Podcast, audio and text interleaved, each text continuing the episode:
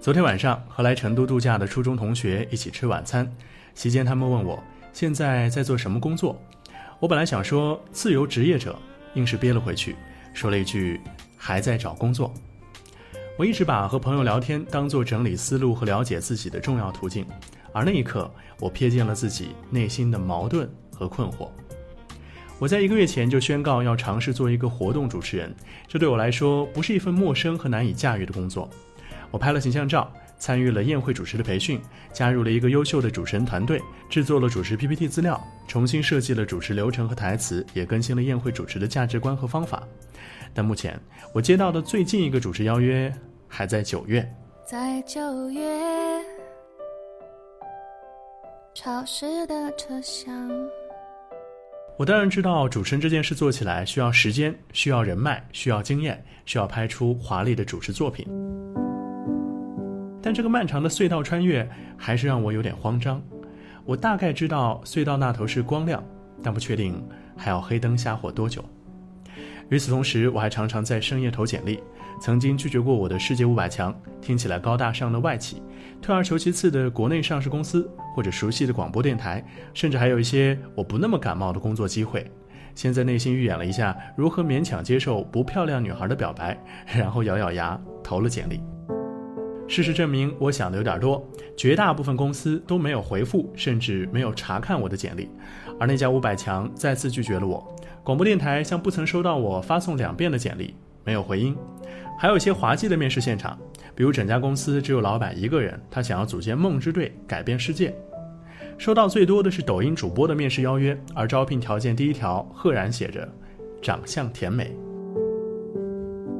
求职两个月，手上唯一靠谱的 offer 是距离成都市六十公里的某所民办院校。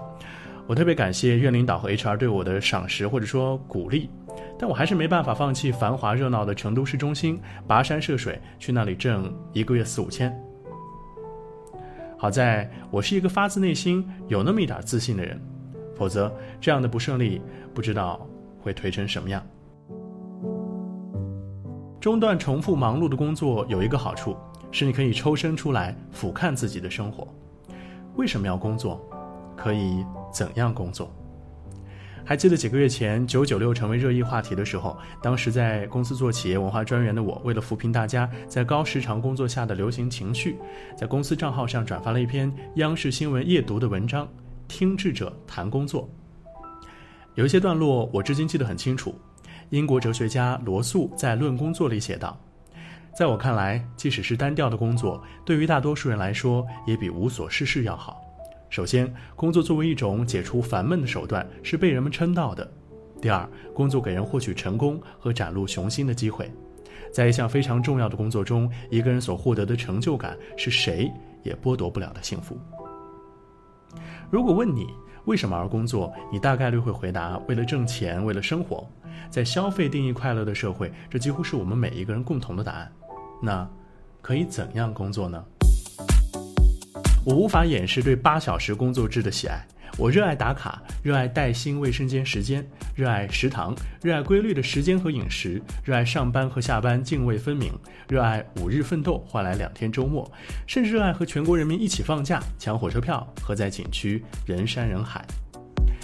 因为这样的工作有一种强烈的安全感，有一个稳定的框架，可以像学生时代按顺序涂满答题卡。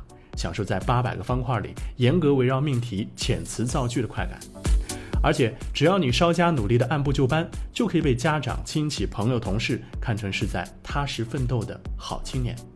而自由职业是一种什么样的感觉呢？就是把你扔在一个没有路标的草原，你必须自己判断风在往哪个方向吹，太阳从哪里升起，从哪里落下，以及如何种下一枝苗，等待它破土，并无条件相信它可以长成。参天大树。我越来越相信，有时候生活不只是选择，还有一股力量。你可以叫它顺其自然，也可以叫它宿命。每个人都有一个自己的轨道、时速和归途。这阵子我做了什么呢？除了开头提到的和主持相关的，我坚持每天健身九十分钟以上，坚持每天阅读，完成相对稳定的配音工作，坚持在社交媒体写一些文字段落，参加了两次面试，打卡了音乐人姚谦的分享会，打卡了新华社高级编辑陈晓波的分享会，打卡了工作室的情商分享会，并尝试输出了一些内容。另外，我还参加了成都太古里组织的一次形象改造拍摄。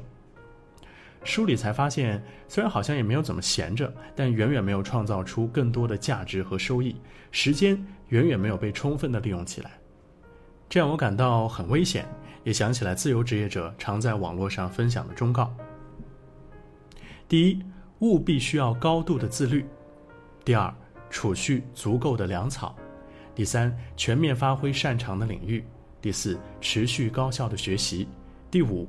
只能扩大不能收窄的社交。第六，坚定。我把这些罗列出来，警示自己，也分享给尝试更自由的你。